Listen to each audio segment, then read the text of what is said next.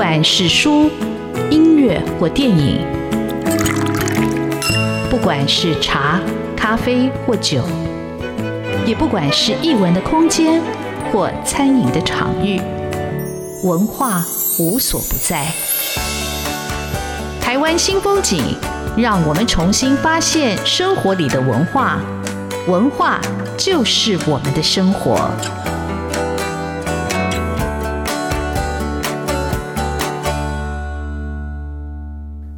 台湾新风景，今天现场邀请到的来宾是得奖无数的纪录片导演萧菊珍，他刚刚推出了一部费时六年拍摄的《寂寞南方铁道》，非常非常的好看。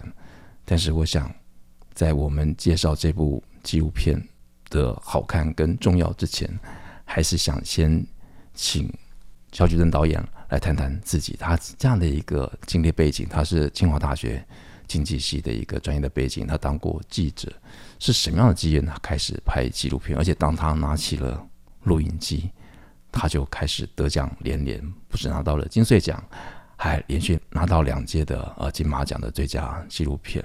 到底这是一个什么样的过程？那菊贞到底在他一路走来，他怎么样的一个养分，或者怎么样一个起心动念，让他？持续坚持在这条纪录片的道路上，我觉得任何一个行业或者任何一种坚持都是非常不容易，尤其在一个商业取向的社会。所以我今天很高兴，也很荣幸有这机会可以跟听众朋友来请萧菊贞导演分享他的纪录片导演之路。菊贞好，志峰好，各位听众朋友大家好。好，其实我刚才的介绍可能比较简单，嗯、但我还是很好奇，就是。照理说，你的背景你应该很容易的会往财经啊，或者是学界啊，或者是相关领域去发展。是什么样的一个契机让你走上纪录片这个拍摄之路呢？我经济系的背景都让很多人觉得，哎，你应该做财经。但是其实我从小我是那种泡在图书馆长大的小孩，所以我觉得我从小有一个小志愿，就是我好想当作家，写故事的人。我觉得能够写故事，能够分享，是一件我觉得很幸福的事情，我很向往。但是大学的志愿，你知道，有些时候你你就分数考到了那里，你你就反正糊里糊涂嘛，一些因缘际会，你就到了那。考太好的意思。呃，就是 不能这样讲啦，就是那时候其实我最最想念是念台大历史啊，但是有一两科没考好，反正就差一点。然后那时候分数很高，就到清华。那到了清华之后，真的念了几下，发现完了，还要念微积分啊、统计、会计，哇！对一个向往写作，然后喜欢念历史的人，哦，这些真是天文数字这样，但是还是把它念完。但是那时候就在我求学过程里面，因为自己兴趣很浓厚，所以我那时候很用力的修一些非经济系的课，从文学的课、艺术的课，然后电影的课，其实就大量的修。那在我大学四年级的时候，刚好修了一门纪录片创作，就李道明老师。那李老师对我真是个启蒙。对，那那时候就开始第一次拿到了摄影机来拍片，然后那时候才突然发现说，原来文字可以说故事，摄影机也可以。然后那时候就开始修正我的志愿，如果未来有工作可以一半写作一半拍片，那应该是最理想的工作。徐峥他其实持续的用文字来说故事，持续的用影像来说故事。那我很好奇，当年你修李道明老师的课。李道明老师怎么样看你这些年的一个成绩呢？他要给你什么样的一个建言吗？或者是有什么样的一个评语吗？老师都都是鼓励的，就是看到我们默默的一直在做。但是有时候我会很想讲，就是可能别人都会看到说，哦，你得奖啊很多嘛，因为 list 下来，可能大家都会看到那一块。可是其实纪录片是一条非常孤单漫长的创作的路。嗯，商业电影它很快啊，就是你。熬剧本要熬很久，可是真正拍摄它快。但是纪录片，你看我最新的这部作品《南方寂寞铁道》，其实是六年哎，六年对，所以其实这过程我我觉得有太多太多大家可能看不到的艰辛，所以我觉得我们正在做一个还是需要有更多人来支持的。那李道明老师在这过程中。我这次有邀他啊来看我的作品，那他在这过程里头，我觉得他是是默默的支持者，因为他自己也拍，他自己也创作嘛，所以在这过程中，我想他是很能够理解我们的考验。嗯、其实当这部电影推出来的时候，他打到我大概有三个关键字，一个是南方，一个是寂寞，一个是铁道。呃，觉得不晓得，我其实很长的一段时间里头，有时候晚上我就会放着铁道员的背景音乐，然后做自己的事情。我对铁道有一种迷恋，或者是那种生活上的不自觉的一个勾连，因为我祖父曾经开过火车，但是我没有机会见证这一段。然后我们一直住在铁道旁边，从双连搬到剑潭，就在铁路旁边，所以你熟悉那个声音。所以我看到这部电影，我觉得哇，非常非常感动。不过我们这里先不要谈，因为这个电影精彩部分下一个阶段再来谈。那觉得你在拍这个纪录片，你一开始像你得奖的这一个呃《银簪子》跟那个《红叶传奇》，我觉得这种关怀从什么时候出发？或者跟你本来就想念历史那种人文的挖掘跟关怀是有关的吗？呃，谢谢志峰可以跟我聊这个题目。其实我有一个纪录片好朋友，呃，黄慧珍导演，他就说奇怪，我的片子里面都会有一种历史的轨迹。或者是一种很特别的那种，像我像我前阵子我有个学生，他看了我之前作品，说老师你的片子跟别人不太一样，你有一种温柔在里面。然后我就说，哎，温柔这包是 包还是别？他说没有，这是这是看得很温暖。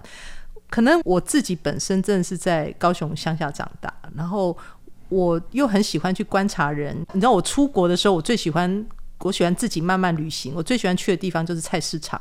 我喜欢去各个国家，不管是你去布拉格，你去你去首尔，我都会跑去传统市场逛。我喜欢看人，观察人。我觉得纪录片带给我最大的收获，我已经没有办法分清谁是因谁是果，但是我很很被触动的是，我们有机会去同理别人的。困境，别人的苦难这件事情，我觉得那是纪录片带给我很大的收获跟学习。因为很多时候我们都用自己的视角看别人，可是纪录片它必须训练你要能够有更大的同理心去看待别人所经历的事情。我自己喜欢看电影。可是我这几年来也特别喜欢看纪录片，我觉得就是你去认识人，或者认识自己生活的这个社会，嗯、到底怎么样走到今天。然后你生活周遭这些人，他们对这个社会，他们都是无名英雄，他们有贡献又是什么啊？这是为什么今天小菊生导演会在这里的一个原因。那其实你在做这个纪录片，有没有谁是你纪录片这个拍摄或者在写故事里头，你心目中有一个比较？希望可以达到的那个目标，或者是一个理想的一个范本吗？你在问我有没有偶像？是，我觉得是因为偶像好像又太直接。其实像我自己非常喜欢齐思老师基导演的作品，那刚好今年的那个金马影展，然后又做他一系列的作品，我都一直跟我的学生说，你们要去看，因为齐思老师基导演他也刚好是他拍了很多的纪录片之后，他才转拍剧情片，所以他的故事跟。他的剧本，他有一种穿透，那种穿透是人性的观察，那跟很多只是你虚应为了取悦观众，好，或者是为了票房，或者只是满足导演的这个创作欲望的作品，那不一样。我觉得那种深刻，其实我一直觉得，如果我今天也会画画，那说不定我觉得我也可以用画来表达我对人的关注跟理解。那不管今天是文字、是纪录片或戏剧，我觉得对我来讲只是工具跟形式的不同，但是本质上面，我觉得我关注的东西是一样的。所以我特别喜欢在作品里面对人是有是有更深刻刻画的这些，不管是文学或电影作品。嗯，我我越来越喜欢，或者我也越来越专注在这种无名英雄或者一般人的身上，去看到那种伟大的无私的那种光彩。那这是为什么我在看这部《南方积木铁道》的时候，我有感到电影本身的那种穿透力，因为它让我看到我所忽略的。我一开始可能只注意到那个火车跟那个车厢，但是你不晓得那铁路如何串起了一个岛的一个共同命运的感觉，而且它串起的是一个时间感。那这部电影选在六月九号发行，然后铁道节，说真的，我之前没有注意到。有铁道节这样一个 节日啊，那其实你跟大家分享一下，为什么就是选这样的一个节日？然后这个节日到底在台湾它已经有多久了？其实大家已经忽略掉，我们生活里头是有这样的一个节日，而且其实铁道或者铁轨或者火车，其实我们很重要的一个生活的交通的工具。好，我的答案可能会跟你预期的完全不一样，因为我到今年才知道六月九号是铁路节。然后之前知道，呃，每年台铁都会早一天办很盛大的便当节，然后那天是铁路节，可是原来都不知道。但讲到那为什么选在这天上映一个很特别的，就是我其实有非常多幕后故事，我把它写在书里头。所以志峰，你等会要看我的后记，从后记看就会知道为什么选 六月九号。其实这个档期非常的艰难。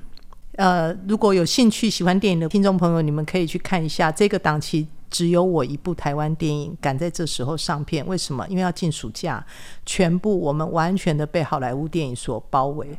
没有人敢在这时候上，因为很怕当牺牲打。可是我的电影发行的伙伴王师他就跟我说：“菊贞，我们其他档期反正也敲不到，那我们要不要逆势操作，拼他一把？这样，那总会有人。”不一定喜欢看好莱坞，而想看有内容、有感情的作品。那我就跟王师说好，他说有一个档期，大家纷纷退却，那叫六月九号，我们要不要试试看？我就说好。那决定了之后呢，我就开始到处跟朋友说：“哎，我六月九号上映，我六月九号上映。”那突然我有一个铁道圈的好朋友，他就跟我说：“导演，你真的要六月九号上？”我说：“真的啊。”我说：“我没有退路了，就是那一天呢，你们大家帮忙。”然后他就跟我说：“你知道那天是铁路节？”哦，全身鸡皮疙瘩起来！我说真是六月九号铁路节，他马上就截图 Wiki 给我看，他说真的六月九号是铁路节。我觉得这天选之日，所以我只能埋头，就像火车行进，你知道，我们就是前进再前进。我这已经不能多想，但是我觉得这个因缘的巧合让我自己其实也很感动，所以我觉得就是。就是往前走。然后我一直觉得有一件事很可惜，是台湾长期以来对于铁道文化的想象太狭隘，都一直觉得就是火车，所以我们管的是能不能买到票，几点会到，从哪里到哪里，就这样子。可是我觉得不要忘了，火车铁道不是台铁的，是我们大家的。我们有多少的悲欢离合、喜怒哀乐的那种关键时刻，是在火车站、在月台上、在火车上。多少回家离家那个情感就牵系在火车的移动上，那个是我们的共同记忆。你有共同记忆，你才会有故事的累积，有故事的累积，这不就是我们的文化吗？那我觉得太可惜，我们都把它当成交通工具，所以我那时候就很想要拍这样的故事。好，其实如果没有铁道，你有火车也没有用。所以铁道的故事，其实它见证的就是一段台湾开发的一个历史。我们这里休息一下，待会就要请菊生来分享南方寂寞铁道背后拍摄的故事。六年，六年，真的是一个人已经念完了大学或者念完了小学，这是一段漫长的，但他并没有放弃这样的梦想。我们休息一下。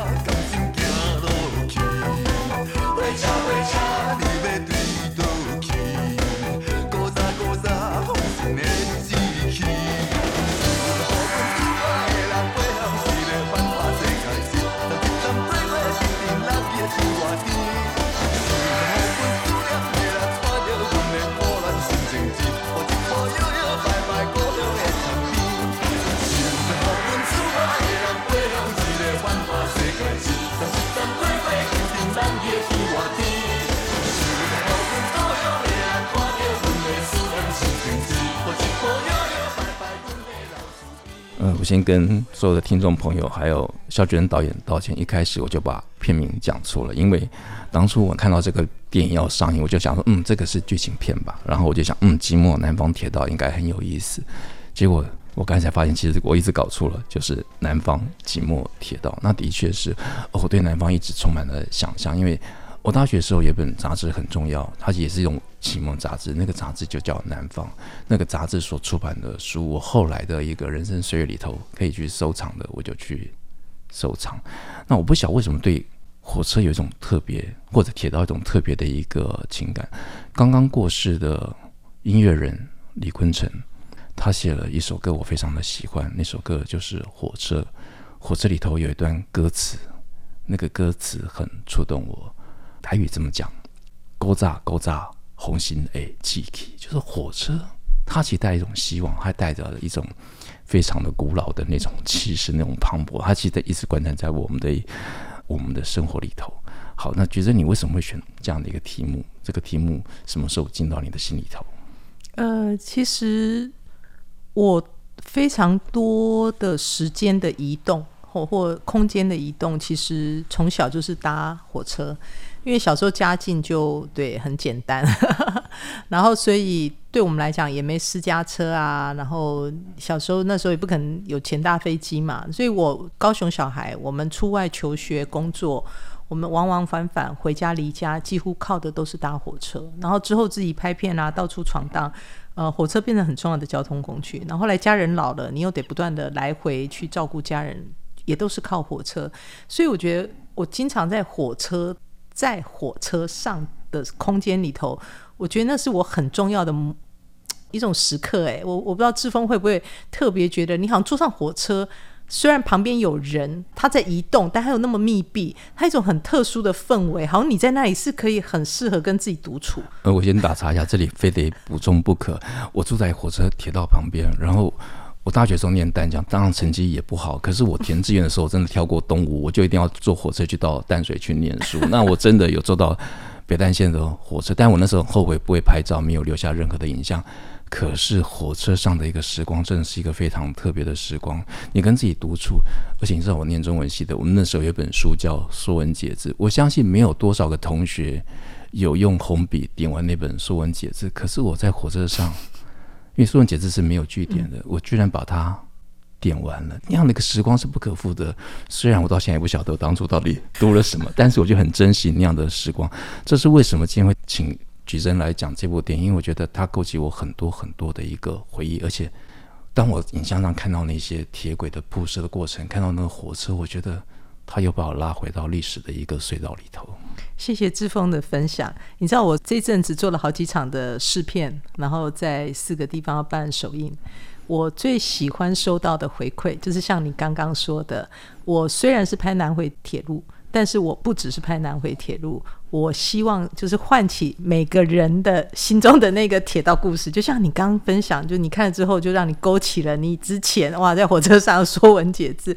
我其实有非常多的小说，我都在火车上看完，因为以前火车速度慢，是那是很适合看书、看小说的，不像现在那个普悠玛、泰鲁格。而且你知道北淡线的火车的车厢，它是一个拼凑型的，我会坐到不同的车厢，有的是那种卧铺型的，有的是是有座位的，有的是窗户是可以拉上拉下的。嗯、这在我在店里头看到的时候，觉得哇，我都好想哭。我想说，我好想再回去坐那个时光列车。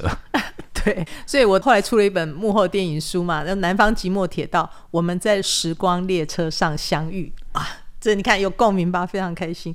其实我我们刚刚的对话，我已经讲出了我为什么要拍这部纪录片，是就是。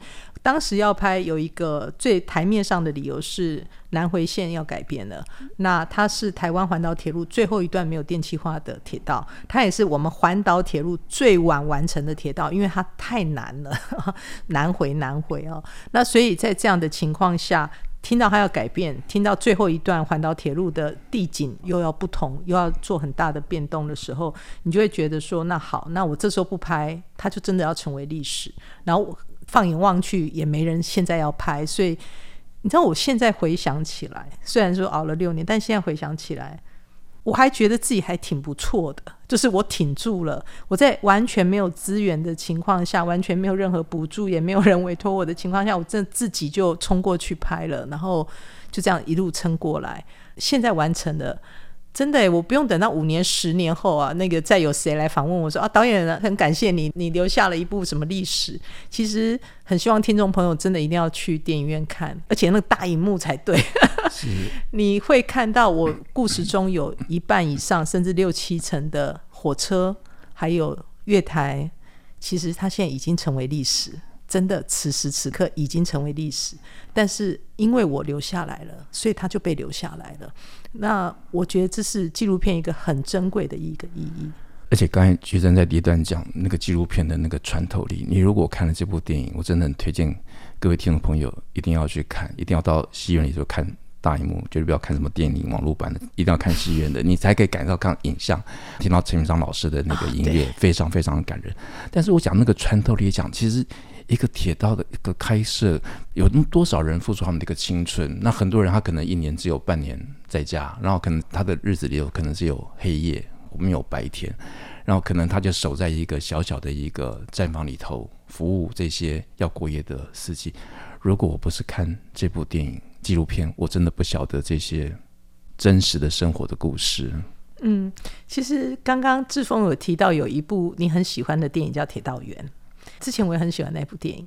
然后我自己在拍摄这个南方寂寞铁道的故事，然后接触非常多台湾前线的铁道员的时候，我很惊讶一件事，因为当我接触到他的家人，接触到他们，然后他们讲出来的话，突然我我有一两次跟我身边的助理和摄影师说，怪了，他们讲的内容怎么都跟那个铁道员电影里面的一样，你知道那种。好像穿上制服就有一种要守护那个铁道，然后你绝对不能退，你要守护到底那种职人的坚定的精神。然后那种铁道员的家属，嗯，就会非常的 感叹，因为你的先生、你的孩子，他们就是以守护铁道、守护旅客的安全作为第一顺位，于是你被排到第二或第三。那在我们在铁道员电影里面，其实一直有的那样的一个一个感伤。那我在前线的这些铁道员身上。不同家庭哦，同时好几个家庭哦，我听到几乎完全一模一样的状况，所以我自己觉得他们应该要被看见。而且铁道员他或者是剧情片，而且是日本的电影，但你你发现台湾铁道那么密集，那么密集，可是我们真的没有好好的一部铁道电影。是，而且说真的，不管它是日本的或者欧洲的电影，对我来说，听到火车的声音我就不行了，我觉得那个熟悉的声音就把你。拉进去了，但是我觉得更感动就是这些铁道家族，就你一旦那个制服，我觉得那种职人的精神，那种守护的精神，我觉得我们在生活里头，我们在工作里头，我们太多人没有这样的一个职人的精神。嗯、但我觉得看这部电影的时候，我觉得你心中又被点燃了什么？对，我觉得好单纯，我觉得单纯。他在还有一点，我觉得他们除了铁道，他们自己的这种铁道职人精神传统之外，还有一个，我觉得在台东屏东的司机。我觉得他们很质朴，那个部分让我跟他们相处起来其实很开心。他们经常就拍到最后，我们都成为很好的朋友。然后等一下：“哎，教授。”你怎么好久没来了？哎，教授，你又来了哦！你在怎么？他们其实很会跟我玩，然后告诉我：哎，你要拍这个，我告诉你要去哪里，怎么怎么拍。其实所有片子里面你们看到的所有的铁道员，那些新建铁路，呃，应该说开火车的人、追火车的人、新建铁路的人，大家可以想象吗？其实没有一个是台铁推荐我，或者是谁指定我拍，完全没有。里面的每一个角色，里面的每一个人，都是我自己去蹲点，然后我自己去找。然后我跟他们说，我要拍这个人，我觉得这个人的故事触动我，然后我想继续拍下去，包含在里面的文史资料、这些照片、影像，甚至那些非常非常珍贵的大图，大家大概很难想象，全部都是我从民间去爬树出来的。所以那一段铁路那个地方，岛屿南方，我觉得它是一个经常被台湾人遗忘的地方，尤其是我们大多数的资源集中在北部，媒体在北部。我们经常忘记了，在最南部、最南部的地方，其实他们是有故事。所以我在我在刚开始拍这个题目一两年的时候，其实我被泼了很多桶冰水，甚至刚开始拍到最后，就是我已经没钱，我要找资源的时候，我我也是被很多人质疑。好，所以并不会说，因为导演得过金马奖什么，我是资深导演就没这些问题。他们直接甚至有人问过我一句话。你干嘛跑那么远？台北就有火车，然后甚至还一个朋友问了我一句，我真的当场快火了。他跟我说：“南回会有故事吗？那里有人吗？”这样，我那时候就突然对我已经拍到的这些让我感动的人的故事，我突然觉得为他们抱不平。但我是一个有骨气的导演，我就心里头就想说：“好，我拍给你看，我拍给你看。我”我好，我好想问那个人到底是谁？我好想知道那个人到底是谁。把贴布先贴起来。当听众朋友听到萧导演在分享这个故事的时候，就知道他那个历史魂就出现。那历史是多么的重要，但历史就是人的故事。而且南方，我觉得不管是我看陈映真的《夜行货车》，或者我看的那个杂志叫《南方》，我一直觉得南方有了台湾，有着台湾的一个原始码，就是你有很多的故事跟动力就在这个地方。其实刚刚志峰你在这段开头的时候，你有说你很喜欢一首歌叫《火车》。李坤城写的词，罗大佑唱的，是写、啊、的曲。其实你知道那一首歌，它的完成时间就是一九九一年。李坤城他，因为我决定要用这首歌的时候，我去谈词曲版权，然后李坤城打电话给我，他说：“举证这首歌能用到你的纪录片，他说他非常非常的感动跟开心，因为这写这首歌的时候，就是因为南回通车，就是因为环岛铁路终于完成，而且台湾的那个环岛的圆终于完成了。然后他是一个长期也是一直在坐火车、喜欢观察火车的人，所以他觉得那时候他要写一首火车的歌。真的是很让人感动，而且那个歌词听了很振奋。我跟李坤城其实有短暂的接触，因为他担任中文的学弟，但是我是后来因为呃跳舞时代认识他，嗯、那有过接触。然后他过世其实也觉得很扼腕，就这样一个音乐人。这部电影里头其实还不止李坤城的，而且萧菊珍导演还特地请了陈明章老师。我好喜欢陈明章老师的音乐，他的每一首作品几乎 我都。有，然后尤其是《恋恋风尘》，《恋恋风尘》也是我的床头 要听的音乐之一。嗯、那这部电影你是怎么样想到找陈明章老师来帮你做一个音乐？其实我在一九九九年，就我拿到第一座金马奖的作品《红叶传奇》，我那时候就找陈明章老师帮我做配乐。我还印象很深刻，在那个时候大家对纪录片的了解不多，可是我好喜欢他的《恋恋风尘》，我好想。好想，好想找他帮我做音乐，然后我们就完成了那部作品。然后陈明章老师他在之前还有一个专辑，还把其中红叶的一首音乐也放进去。那这次又要做火车的故事，我大概真的别无他想哎、欸，因为又是火车的故事，然后我就直接想说要找陈明章。然后陈明章老师他一听，南摩会告诉我，好啊，我来做。然后我就说。我现在还没有钱哦。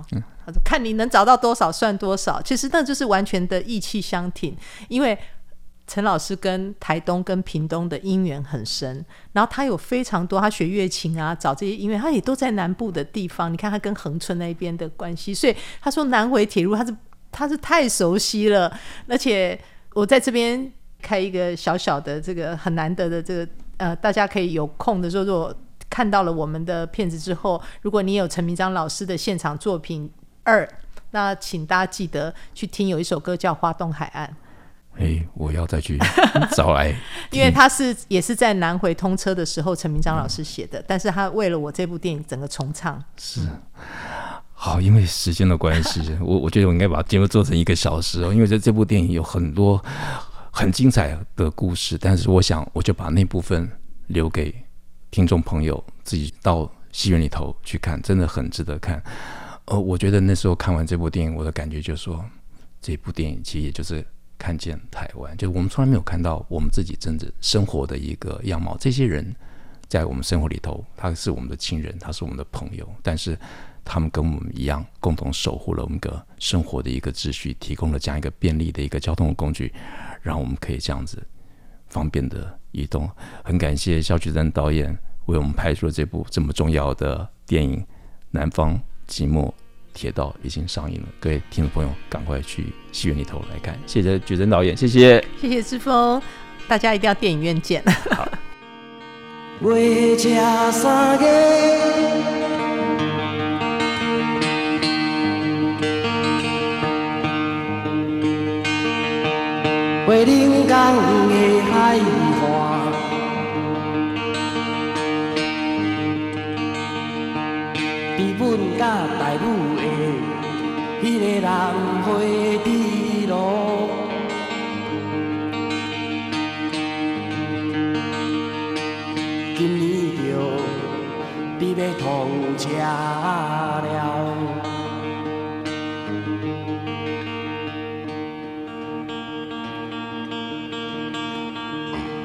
这条公路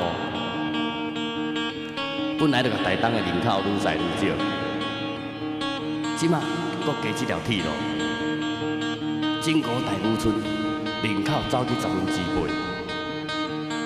新时代的少年家，因拢按台北甲高雄行，因若是看到夜都市的霓虹灯，因敢会去想起因的故乡台东花莲港。